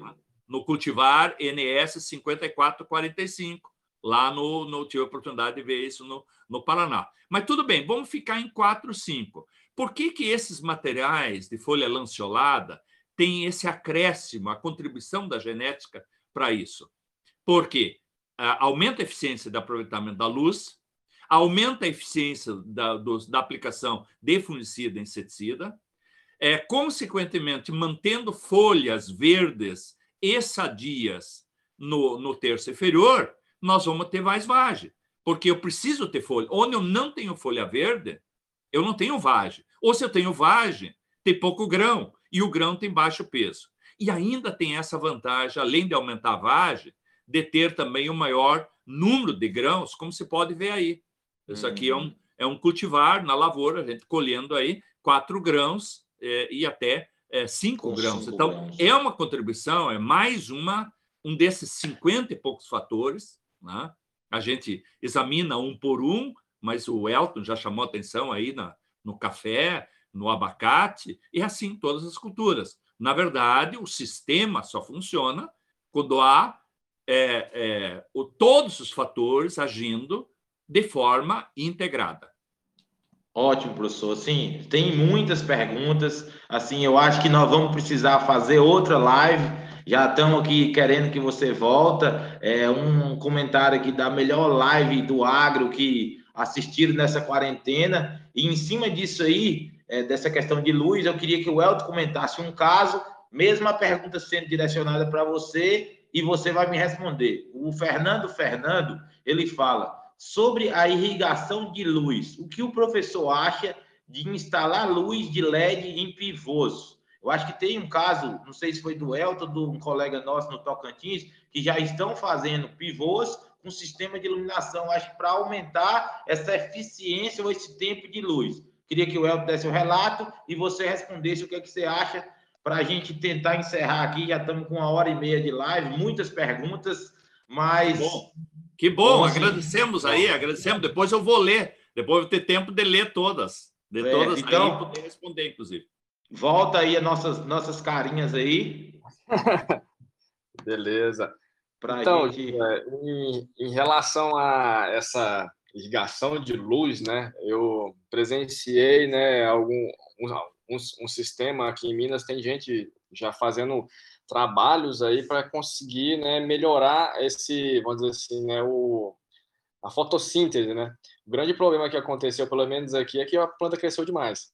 Aí a gente tem outra, é outra coisa, né, professor? Você muda um, um fator, esse fator vai gerar uma consequência para a planta. E a gente é, ele, desequ... ele gerou um desequilíbrio hormonal, ou seja, produziu a gibberelina demais. Quando a gibberelina é em excesso, tende a fazer uma elongação maior. Celular, exato. Então, aí, né, a gente mudando um fator, ele vai gerar uma consequência. Aí a gente tem que entender né, a planta, né, a fisiologia, para a gente conseguir é, diminuir né, esse, vamos dizer assim, essa, esse desfavorecimento, né, é, esse, essa, esse fator que é prejudicial, para a gente conseguir fazer como que essa luz ela gere energia e essa energia seja voltada para o sistema para a produção. Então, aí que entra, e aí que a fisiologia é extremamente importante para a gente entender esse sistema e fazer com ferramentas de manejo né, tecnológico, tecnológico para fazer com que essa energia produzida vá realmente para um aumento de produtividade. Né? Aí que a gente tem que estudar e ver como que a gente tem essas ferramentas para fazer esse, é, esse essa ganho de energia e pegando essa energia voltando para os órgãos de reserva que são os grãos, né? Falando assim em soja, vamos dizer assim. Né? Mas isso em todas as culturas também que a gente tem que mudar um pouco. Né? É, eu não tenho nenhuma é, eu não tenho nenhuma experiência, só acompanhei isso aí através da, das redes sociais aí, é muito interessante, até fui atrás, assim, ver um pouco em outros países, mas é lógico que a gente pode usar a luz artificial de forma adequada, porque, veja, as grandes produções em estufas no mundo, olha, vamos pegar essa estufa de Israel, né, que é um país muito evoluído nisso. Eu tive a oportunidade, há dois anos atrás, de visitar é, é, ver estufas aí no, no Canadá. Então, são países de baixa luminosidade, de períodos curtos, em que se faz isso aí. Os nossos campos de futebol aí, que hoje as arenas têm um sombreamento muito grande, está se usando na Europa, se faz isso. Então, claro que daqui um pouco vai se viabilizar isso aí, até mesmo como são esses projetos. Eu vi projetos nos Estados Unidos muito avançados, até conversando com com, com um ex-aluno que, que lá está, é de, durante o dia, armazenar energia solar para de noite ter essa energia para, ao mesmo tempo que faz a irrigação, é, manter iluminado e fazer. Então, não tenho nenhuma experiência, não vi ainda, tenho muita curiosidade de ver isso em lavoura, mas eu vejo isso com, com bons olhos. Bons olhos. Então, assim, eu daqui uns dias vou fazer 70 anos. E uma coisa que a vida me ensinou, não duvide de nada. Não seja cético. Okay. Parece hoje uma coisa absurda. E daqui um pouco, com a velocidade que as coisas acontecem, daqui um pouco nós temos mais uma ferramenta. Então, professor, aqui o Bife só mandou um recado, falou que se você torcesse para o Grêmio, você seria perfeito. Ah, Mas... há, isso há controvérsias, há controvérsias. Eu a queria sim. Pessoas me dizem, o seu valor, professor, é o senhor ser colorado. Mas há Opa. controvérsias. Não, não, não, como é, não, não tá morto quem peleia, né, professor? Não, não tá morto. Josué, eu posso colocar mais dois slides aí para nós fechar aí o nosso subsistema? Pode sim, pode sim. Está encerrando, mas com a pressa a gente ajeita aí. Deixa eu só liberar aqui. Falaram aqui que uma hora e meia é pouco, mas como eu é. falei, o convite tá, o convite tá já estendido para uma próxima ocasião. A gente tentar marcar para você voltar porque assim, o pessoal está pedindo, foi muito boa a participação. Pode colocar aí, professor.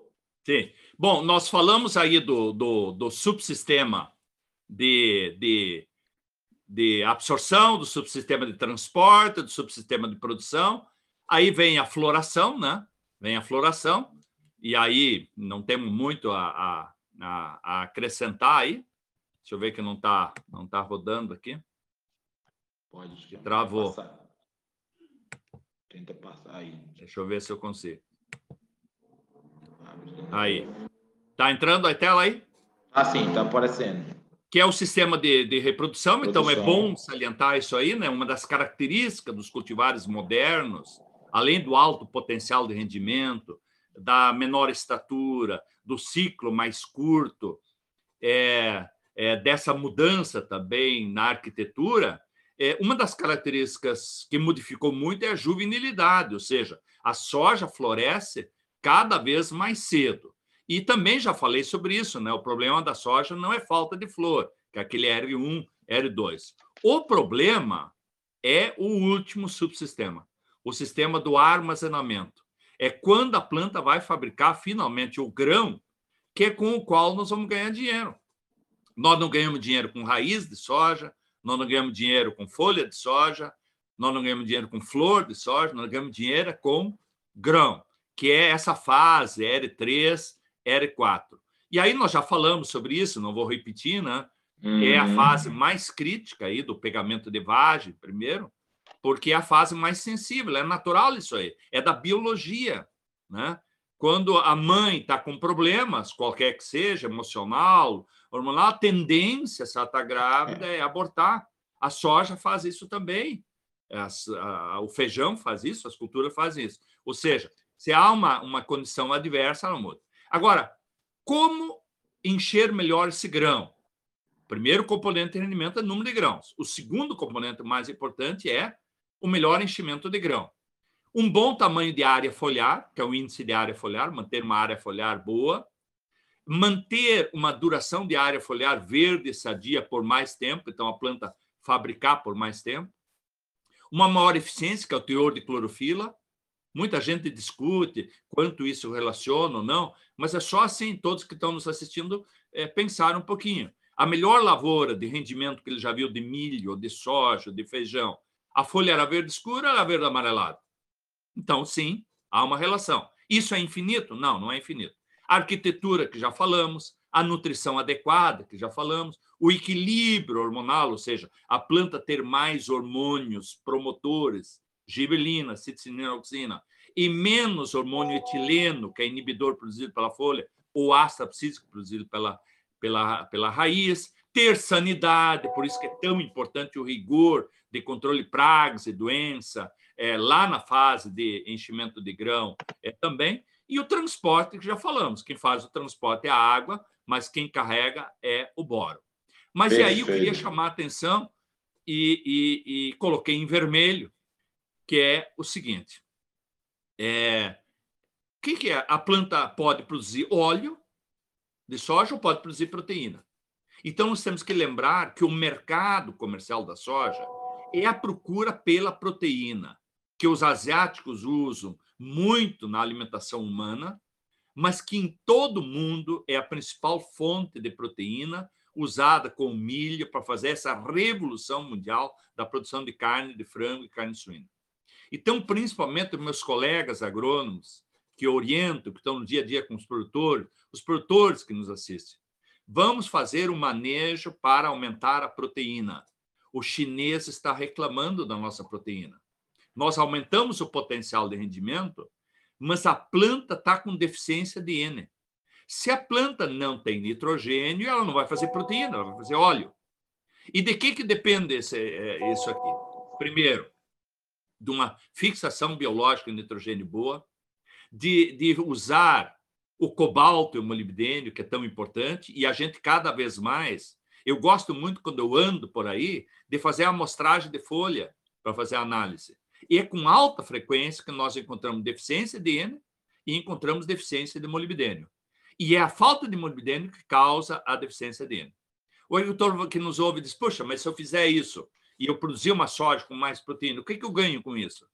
Uhum. Pagar mais? Bom, com certeza, dentro de pouco tempo, as, as grandes cerealistas aí vão pagar mais pela proteína, assim que eles tiverem uma estrutura de poder avaliar isso. Mas se não fizer isso, já vai ter vantagem. Por quê? A proteína tem uma densidade maior que o óleo. Então, se a planta estiver bem nutrida de N, ela automaticamente produz mais proteína. A proteína sendo mais densa, aumenta a massa de grão.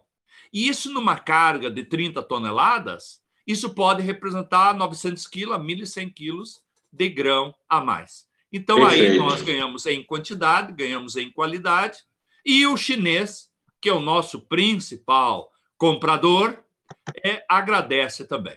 E Perfeito, aí eu já concluí assim, meu slide exatamente com isso. Altos rendimentos se obtém com equilíbrio nutricional, com equilíbrio hormonal e com sanidade. Tudo Perfeito. que nós podemos fazer na pré-semeadura, na semeadura e nos tratos culturais para chegarmos lá no final, na fase de formação de grão, a planta com equilíbrio nutricional, com equilíbrio hormonal, com sanidade, repetindo. Eu agradeço muito pela oportunidade, Josué. Pode sair, sai, volta a tela nossa. Volta a tela nossa.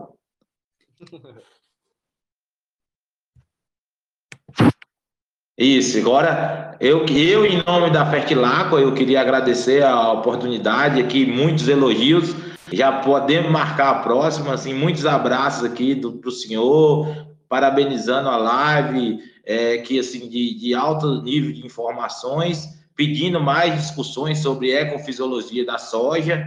E, assim, em nome da Fertilaco, agradecer, o convite está aberto As lives estão disponíveis no nosso site. Pessoal, se inscreva lá no Fertilaco Oficial. Segue a nossa página no Instagram, também, arroba Fertilaco, que tem muitas informações. E eu deixo aí, professor, para agradecer, mandar um abraço. Olha, eu agradeço a todos aí das homenagens, depois eu vou, vou olhar.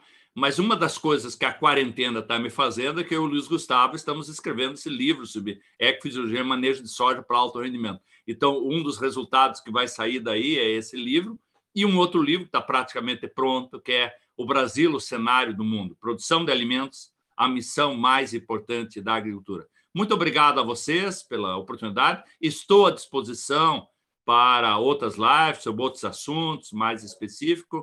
Um grande abraço a todos e lembre-se assim, essa pandemia vai passar. Quando chegar o caso 100, 12 semanas, 13 semanas, nós fizemos o ciclo e logo, logo poderemos nos encontrar por aí. Elton, quero ir aí para Minas Gerais, de novo, gosto muito de Minas Gerais, nessa tua região aí, e a gente andar. E quanto mais a gente anda por esse Brasil, mais a gente aprende. Um grande abraço a todos, fiquem bem tudo passa. Qualquer coisa, esse, esse, lançamento desse livro já pode ser na próxima live, hein? Já ah, ele já impresso aí. Ele sabe. Então, Elton, agradecer também aí o bate-papo aí, colaborou com a gigante informação do professor Flores, né? Uma aula para nós, né, Elton? Ô, é privilégio, né, Josué? A gente está aqui junto com, com, com, o professor aqui acompanhando, escutando aí, tentando absorver por osmose alguma coisa aqui, né? Aprender cada vez mais. Né? Agradecer a todos aí que, tá, que estão nos assistindo aí, né? ao, ao professor por essa aula aí de hoje aí, tá? E mandar um alô para o pessoal da Regional Minas aí, né? E a gente está aí também à disposição, tá? Se quiser, em relação às dúvidas, perguntas, a gente está à disposição. As outras lives, como o Josué já falou, já tá, estão vão estar tá todas disponíveis. E até a próxima aí, gente. Muito obrigado por, pela presença aí. Então, assim, eu gostaria de, de mandar um abraço também para o pessoal da Bahia, uns colegas que estão seguindo. Gostaria de mandar um abraço para o pessoal da, da empresa aqui, muitos participando aqui, galera do Mato Grosso do Sul, do Goiás, que estamos juntos aqui nessa empreitada de manter o agro forte nesse tempo e agradecer a Fertilaco Story, nossa companheira aqui, tem quem quiser comprar produtos, tem uns produtos bem bacanas da Fertilacqua e sigam lá o site, nosso blog Falando em Agro, que tem muitas novidades, debates tão é, enriquecedores como o do professor Flores, vai para lá, nossa página no Instagram e nossa página no é, YouTube. Então, um grande abraço, boa noite a todos e vamos lá. Um abraço. Obrigado.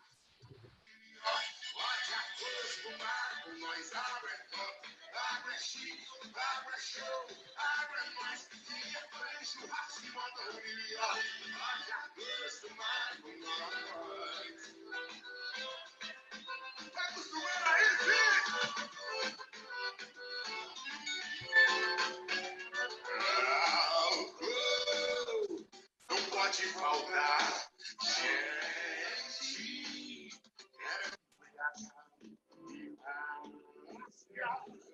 Esse alto-falante, um sistema que é de altura fonte. Nós temos que ser é peixe na no